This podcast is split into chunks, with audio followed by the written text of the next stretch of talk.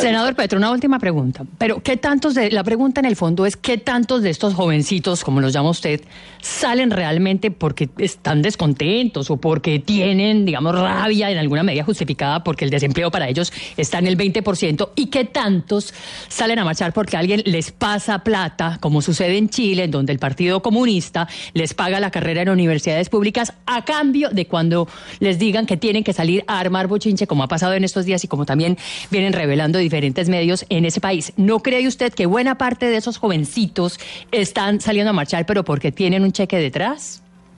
oiga, señora, disculpe, pues yo no conozco el tema de Chile, y, pero sí el de Colombia.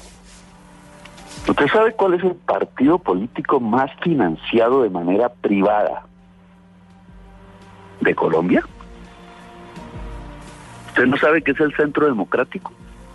¿Usted no sabe que son miles de millones de pesos donados por una sola persona a ese partido? El señor Luis Carlos Sarmiento Angulo.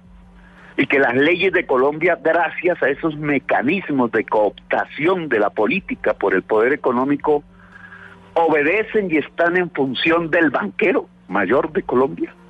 Que la ley 100 es un mecanismo para favorecer las utilidades del banquero, que la ley 50 también. Si eso es así, mire cuál es la estadística de financiación, por ejemplo, del Partido Comunista de Colombia, que ni siquiera existe jurídicamente, para no ponerla en trampas, la de Colombia Humana, que es la que aquí critican.